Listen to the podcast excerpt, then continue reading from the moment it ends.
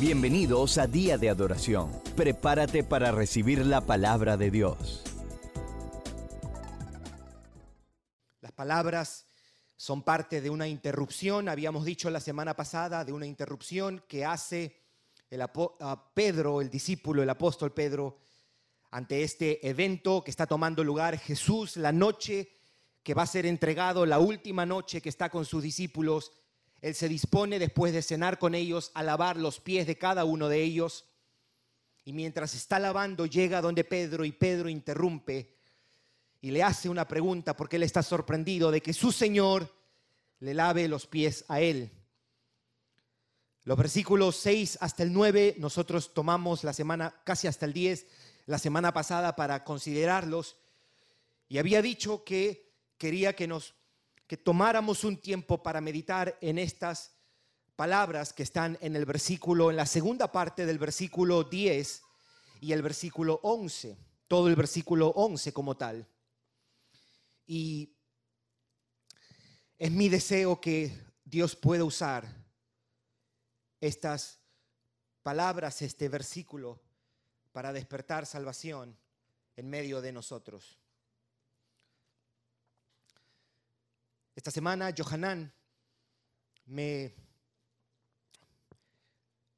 me hablaba de un video que estaba viendo de un predicador, teólogo Douglas Wilson.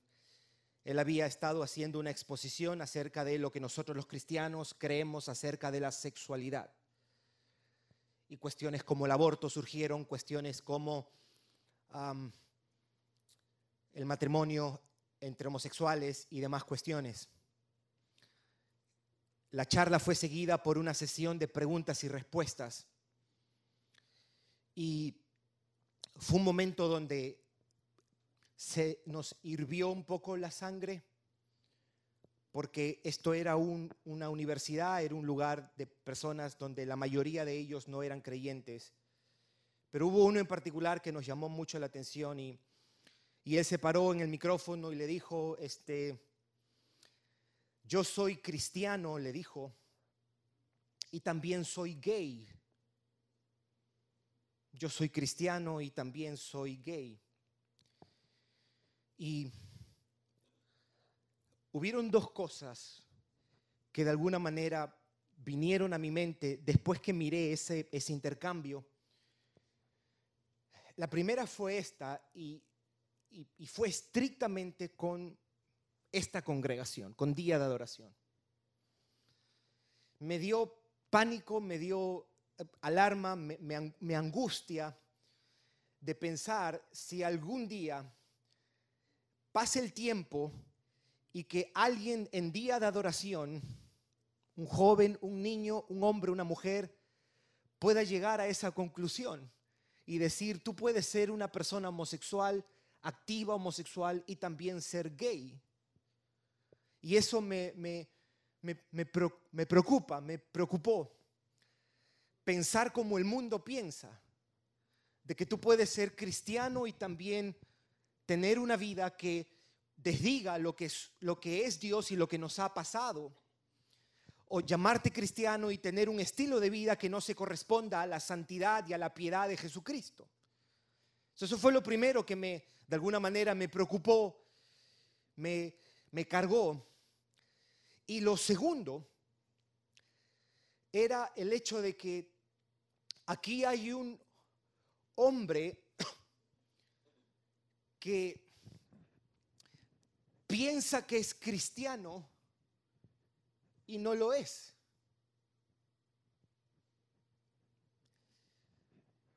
Y me ponía a meditar en personas dentro de día de adoración heterosexuales, heterosexuales, no homosexuales, que piensen lo mismo que este joven que se paró, que piensen que son creyentes y que no lo son.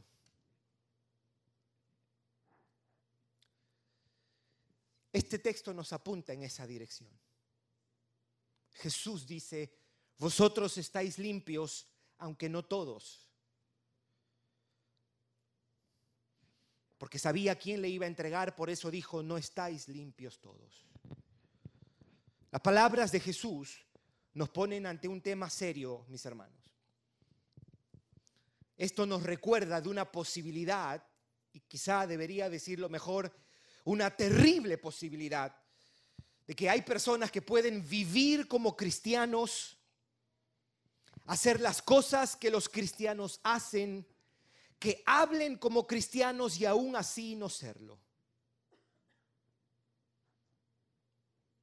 Aparte de este texto que nos obliga a meditar y a pensar en eso, hay algunas otras cosas que nos obligan también a, pausar y tomar 40, 45 minutos como iglesia solamente para enfocarnos en esto.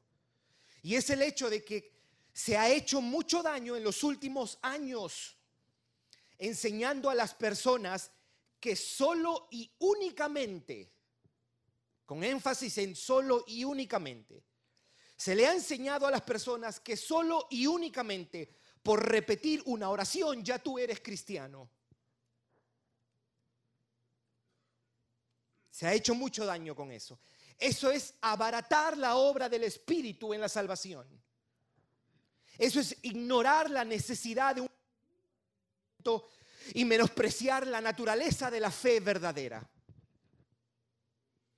Ambos, la fe y el arrepentimiento, son dos realidades necesarias e indispensables para una verdadera conversión. Y ambas son un regalo que solo Dios otorga. Y ambas producen fruto que se hacen evidentes por medio de una vida de obediencia. Y eso se prueba con el tiempo. No por repetir una oración o por llenar una tarjeta eres salvo. Ahora, quiero abrir un paréntesis. Probablemente aquí hay personas que dicen, pero yo me convertí un día y yo repetí una oración que me invitaron a repetir.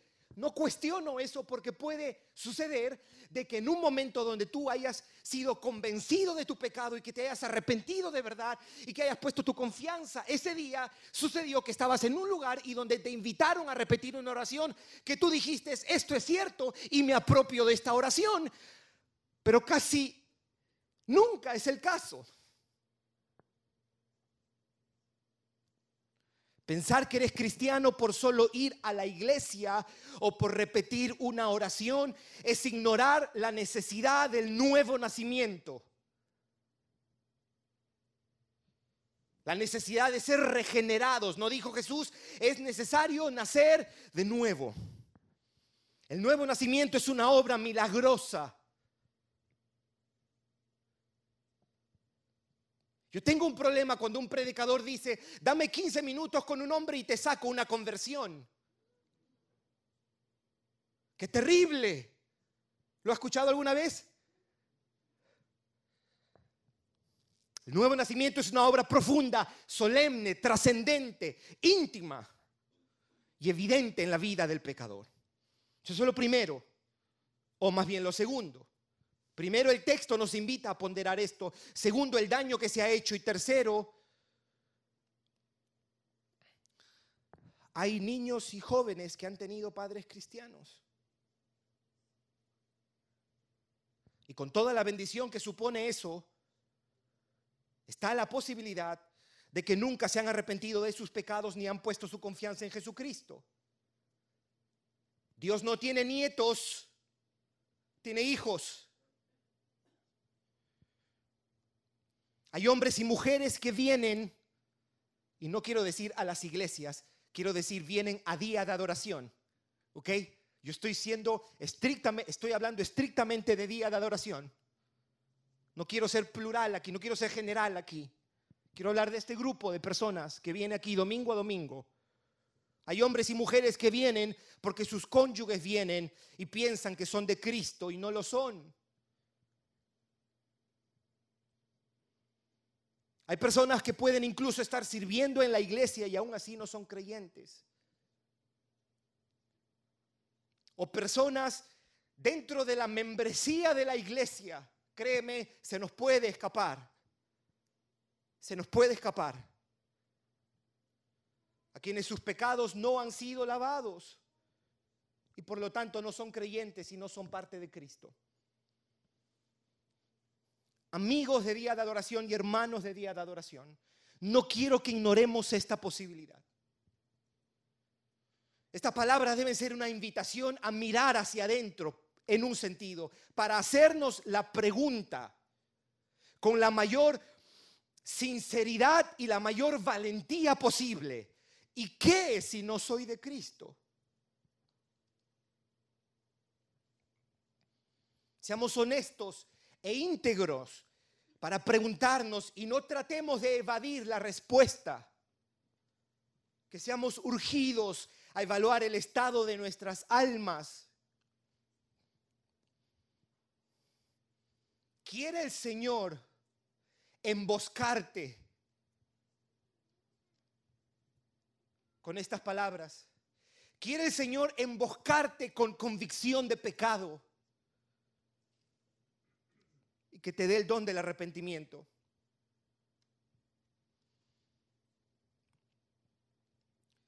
Yo meditaba y yo decía, Señor, yo, yo quiero, yo quiero que los que no son tuyos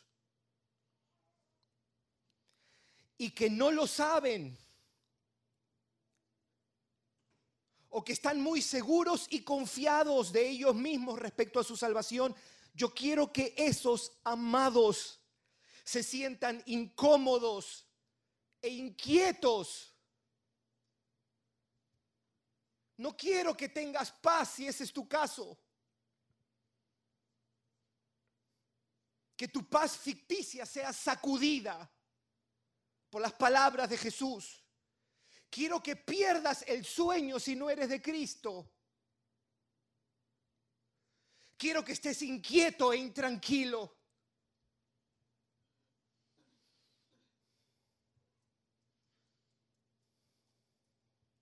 Vosotros estáis limpios, aunque no todos. Vosotros estáis limpios, aunque no todos. Porque sabía quién le iba a entregar, por eso dijo, no estáis limpios todos. J.C. Ryle, un obispo de la ciudad de Liverpool, en Inglaterra, en los años 1800, en su comentario del Evangelio de Juan, decía, estas palabras son muy solemnes. Por eso debemos tomarlas para nosotros mismos y cuidarnos de una falsa profesión de fe. Si incluso de los mismos discípulos de Cristo no todos estaban limpios y justificados. Tenemos una buena razón para estar alertas. Ni el bautismo ni la membresía en una iglesia son pruebas de que estamos bien ante los ojos de Dios. En otras palabras, esto es algo para ponderar, para reflexionar, para considerar, para tomarlo con la mayor seriedad.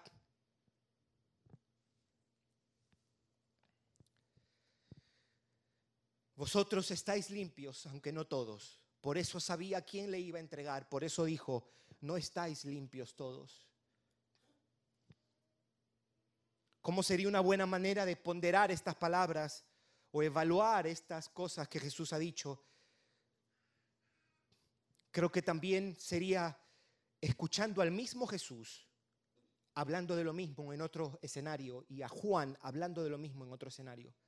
Hay dos textos que me gustaría que juntos podamos mirar para que pensemos junto con esto.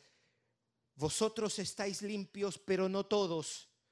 No estáis limpios todos. Hay dos pasajes que me gustaría invitarte y que juntos podamos mirar. El primero está en Mateo 7. Mateo 7. El contexto, las circunstancias, es el sermón del monte. Quiero leer este pasaje, estos tres versículos, y después quiero hacer algunas observaciones a este pasaje.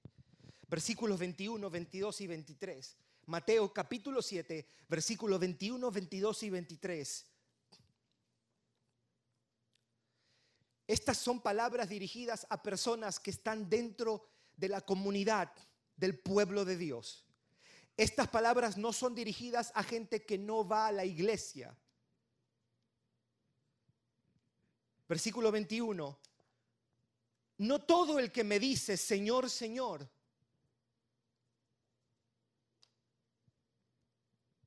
entrará en el reino de los cielos.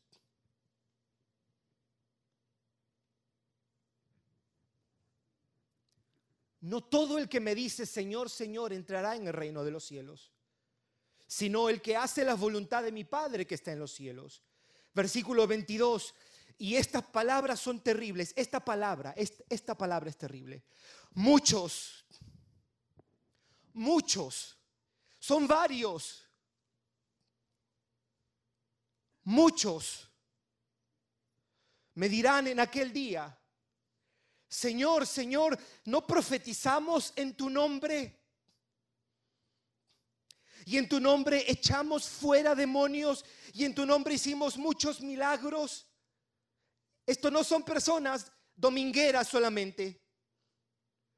Estas son personas que trabajan dentro de la iglesia. Versículo 24. Y entonces les declararé, nunca os conocí. Apartados de mí, hacedores de maldad.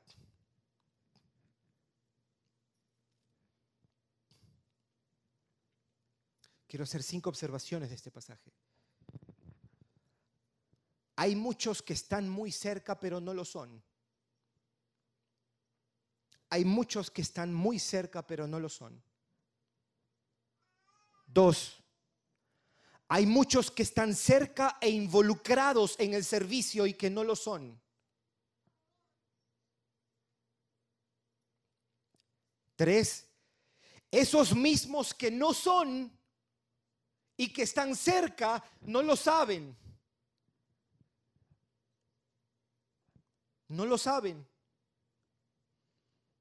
Cuatro, habrá muchos de esos mismos que no son y que están cerca y que no lo saben, que permanecerán en ese estado y un día despertarán a esa realidad y será muy tarde. Este es tu Señor. Este es el Hijo de Dios que está diciendo, muchos me dirán en aquel día. Esto es algo cierto, va a pasar.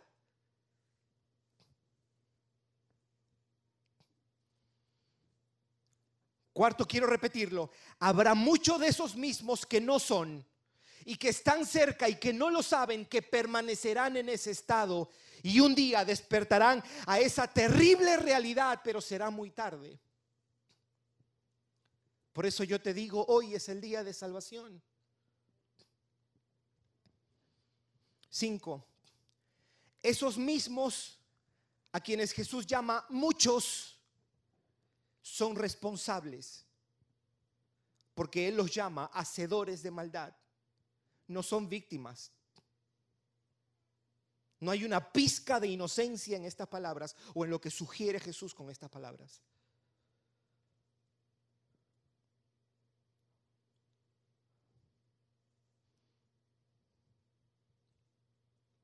Apartaos de mí, apartaos de mí. El Señor misericordioso y compasivo, el Señor fiel, amoroso, Él dice, apartaos de mí.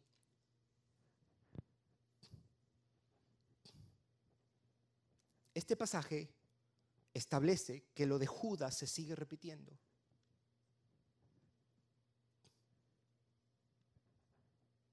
Segundo texto, primera de Juan, capítulo 2. Primera de Juan, capítulo 2, la carta del apóstol Juan, versículos 18 y 19.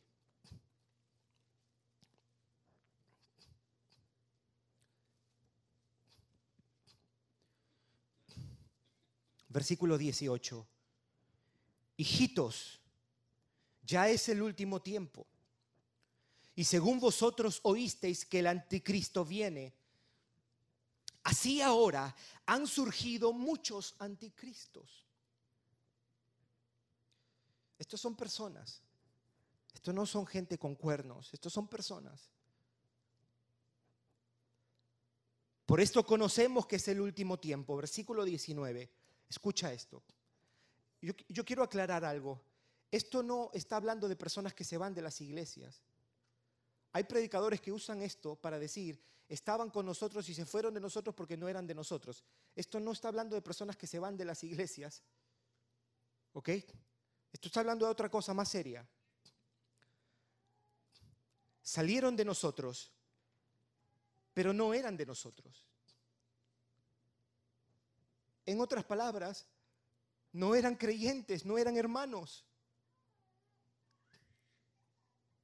Porque si hubiesen sido de nosotros, habrían permanecido con nosotros. Aquí nos está dando una eh, side note, quiero hacer. Aquí nos está dando una, una pista de cuál es la característica de un verdadero creyente. Un verdadero creyente no solo obedece, también permanece. La perseverancia.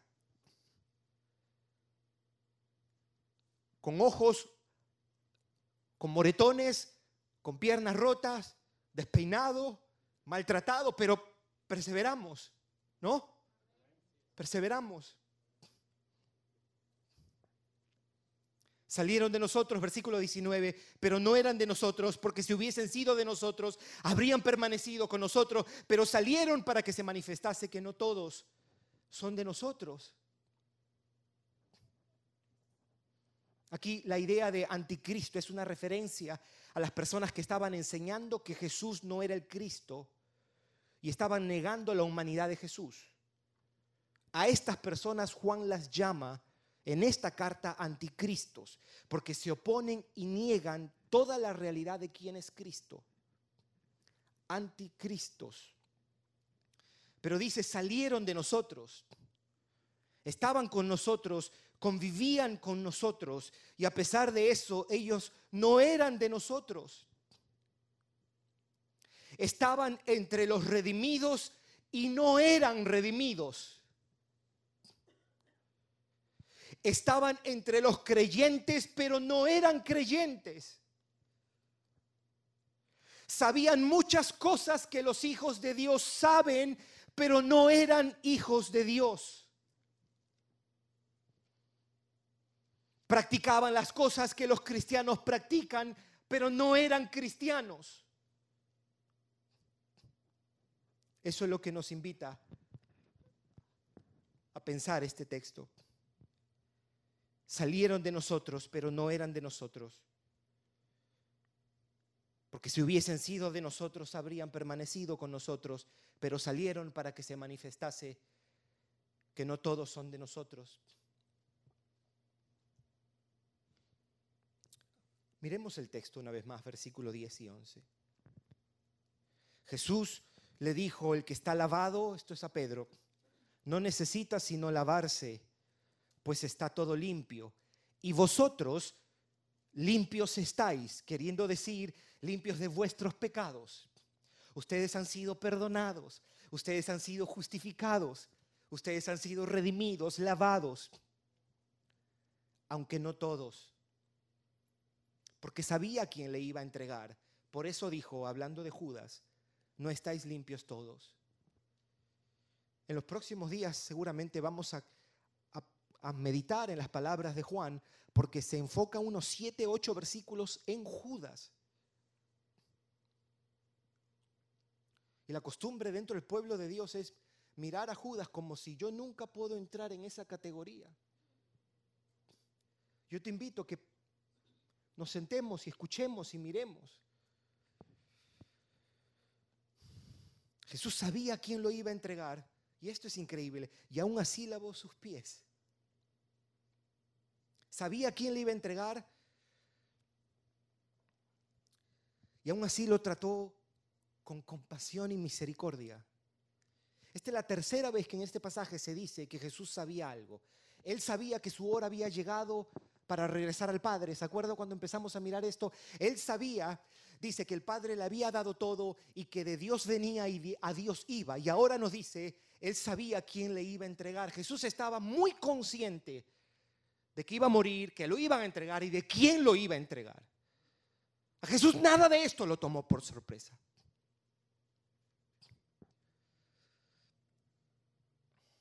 Aunque no todos.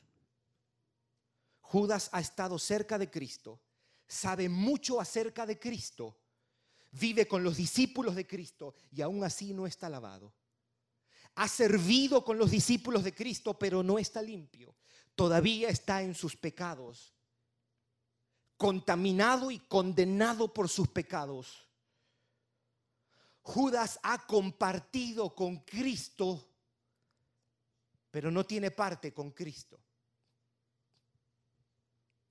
Concluimos de que no todos los que están cerca de Cristo son de Cristo.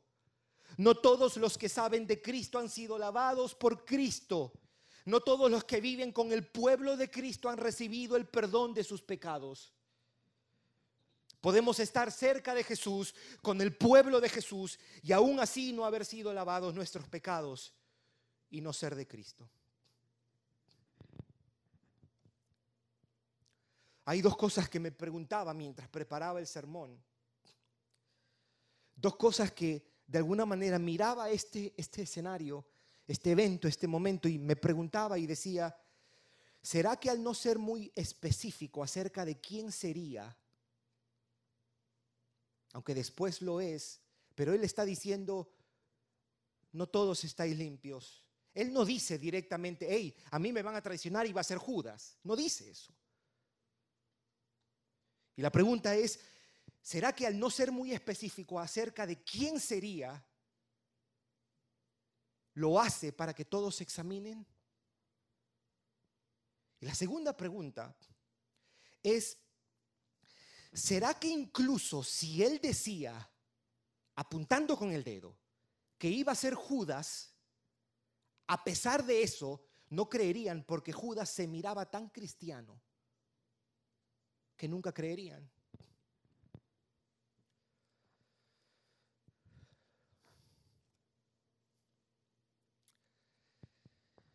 Este texto está como una advertencia una advertencia al hecho de que aquí en día de adoración pueden haber personas, algunas, pocas, muchas, no sé, que no solo no son creyentes, sino que piensan que son creyentes y están engañados. Por eso estamos pausando por eso estamos pausando. Este pasaje supone una seria advertencia para día de adoración. De que puedes estar acá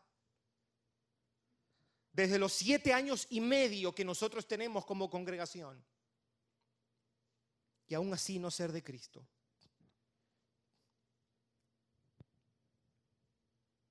Te quiero decir, lo más importante de este sermón lo más importante de estas palabras es responder si eso lo que se dijo de Judas también es cierto de ti. Lo más responsable y sensato de nuestra parte sería tomar en serio esta advertencia y preguntarnos, ¿lo que se dice de Judas también es cierto de mí? han sido lavados mis pecados. Soy de Cristo.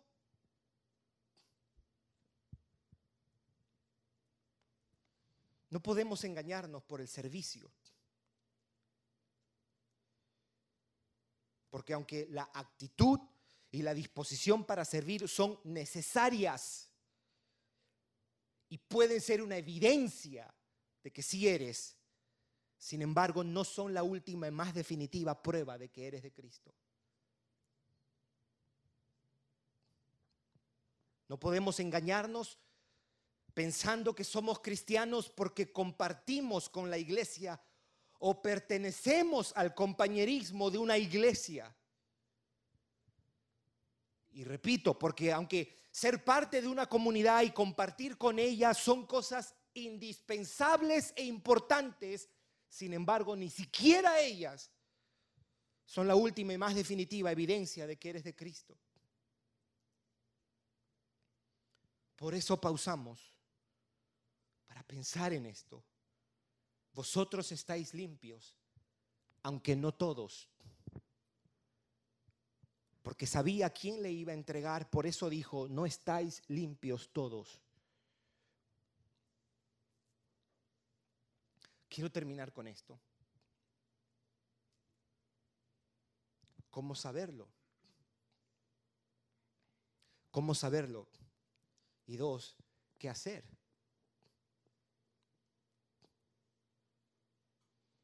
Para ayudarte a, a responder la primera, te voy a hacer varias preguntas.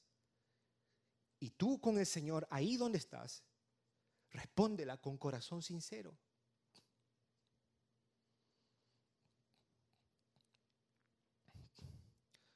¿Luchas con el pecado y lo resistes? ¿O te entregas gozosa y tranquilamente siempre a la tentación? Porque luchar contra el pecado es la evidencia de alguien que es de Cristo. Aquel que se entrega sin reparos una y otra vez, gozosa y tranquilamente probablemente está dando evidencia de que no tiene nueva vida. ¿Qué sientes cuando pecas? ¿Qué sientes cuando pecas? ¿Qué sensación gobierna tu corazón cuando le fallas al Señor? ¿Qué emoción surge en tu alma cuando sabes que has desobedecido? O una pregunta más fundamental. ¿Amas a Dios? ¿Amas a Dios?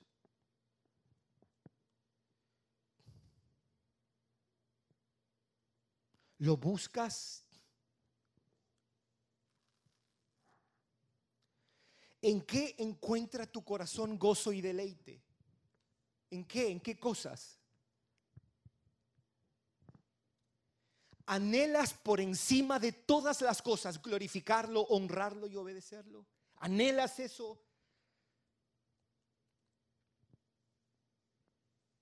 Pero cuando no vives para su gloria, ¿sientes convicción de pecado? ¿Lamentas, lloras, te entristeces cuando pecas? ¿Lamentas y te duele ofender a tu creador? ¿Te pone triste no ser humilde, manso y misericordioso como Cristo. ¿Te pone triste eso? ¿O te entristece más por tus hijos, por tu familia? ¿Te pone triste no ser como Jesús de Nazaret?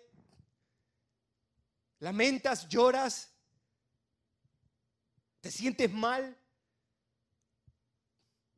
¿Has llorado al lado de tu cama o en tu mueble solo, lamentando y frustrándote, lleno de impotencia. Si esto es griego para ti, si esto es griego para ti, quizás no seas de Cristo.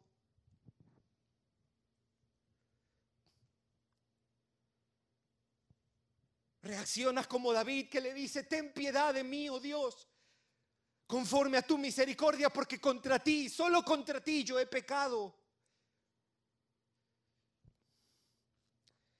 te acercas al Señor en oración con corazón humilde, con espíritu quebrantado, cuando has pecado y le pides que te perdone y te limpie? Esas son las preguntas que tienes que hacerte y responderte. Y ahí está la evidencia del estado de tu alma. ¿Qué hacer? ¿Qué hacer? quiero que escuches a Jesús. Al mismo Jesús decirte cuatro cosas. Si tú dices, ¿sabes qué? Gerson, yo creo que no soy de Cristo. Yo creo que he vivido engañado. Quizás he crecido en la iglesia, pero nunca me puse a cuentas con Dios. Nunca nací de nuevo. No esquives las palabras de Jesús. Quizás tú dices, ¿sabe qué? A mí me gusta todo esto, pero, pero yo no sé lo que es lamentar mi pecado. Yo no sé qué es arrepentimiento. Yo no sé qué es desear glorificarlo.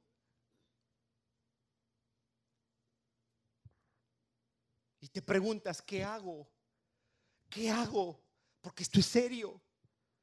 Esto es serio porque hay dos, hay dos posibilidades. Que tú sigas viviendo 50, 60 años más, pero si vives sin Cristo 50 y 60 años más, vivirás un engaño y una mentira, una farsa. 60 años viviendo sin Cristo es un engaño, es una farsa, es un fraude. Y yo quiero evitarte eso. Porque no hay nadie mejor que Jesús de Nazaret. Él es Dios y se hizo hombre. Vivió la vida perfecta que ninguno de nosotros pudo vivir. Murió en la cruz del Calvario y se levantó el tercer día para ser el Salvador que tú necesitas. Él es a quien tú necesitas. Tu alma lo está buscando.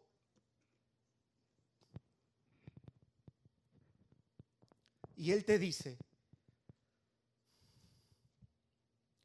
el que a mí viene, yo no le echo fuera. Ese es el Salvador que tú tienes disponible. Si tú vienes a mí, yo no te echo fuera. Estoy sucio, Gerson. He hecho cosas terribles. Él te dice, si tú vienes a mí, yo no te echo fuera.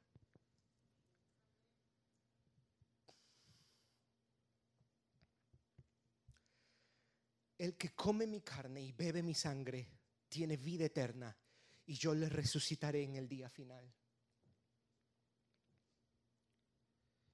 Si alguno tiene sed, venga a mí, te dice, ven a mí. Ven en arrepentimiento y en fe, ven a mí. Tú tienes sed. Tú tienes sed. Lo que pasa es que te estás saciando con mentira, con basura. Él es el agua de vida eterna. Solo Él sacia el alma sedienta de un pecador. Estás viviendo engañado, amigo, amiga. Estás viviendo engañado. Porque la otra posibilidad es que tú mañana te mueras y si te mueres sin Cristo, te vas a quemar por la eternidad.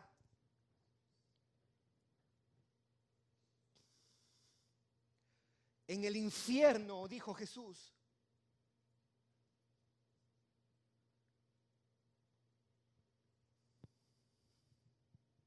El que cree en mí, como dice la escritura, de su interior correrán ríos de agua viva. Y Él te dice, venid a mí. Ven. Este, este mismo Señor que dio su vida en la cruz del Calvario y se levantó al tercer día, te dice, ven, ven joven, ven joven, jovencita que te has criado con papá y mamá cristiana, pero nunca, nunca viniste a mí. Él te dice, ven, hombre, que vienes porque es la fe de tu esposa, o la fe de tus hijos o mujer, porque ves a tu esposo venir y ser serio en las cosas de Dios. Él te dice a ti, ven, ven con un corazón humillado. Ven a mí si estás trabajado y cargado, trabajada y cargada, que yo te haré descansar. Yo te haré descansar.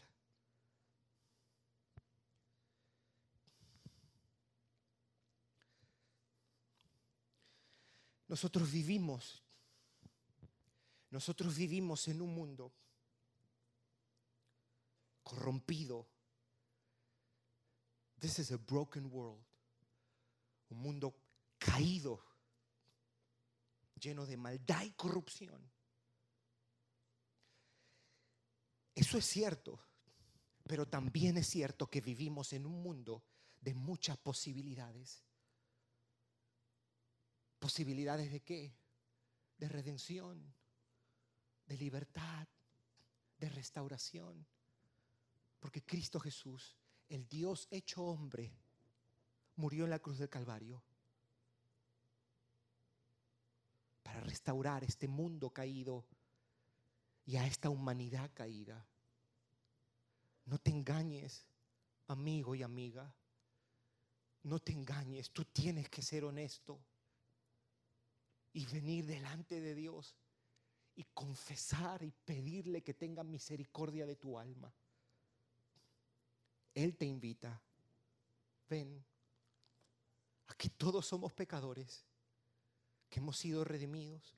Su gracia nos salvó. Su gracia. No hay ningún mérito en nosotros. Somos tan pecadores o quizás peores que tú. La única diferencia la ha hecho Jesucristo, que se compadeció de nosotros. Quieras hoy encontrar arrepentimiento y fe. Quieras hoy pedirle a Dios, salva mi alma, ten misericordia de mí. Puedes hacer esa oración aquí mismo. Puedes hacerla en tu carro, en tu casa. Hoy es el día de salvación. Él te invita para que seas lavado también. Vamos a orar. Gracias por escucharnos. Para recibir esta y otras enseñanzas, visita diadeadoración.org. Hasta la próxima.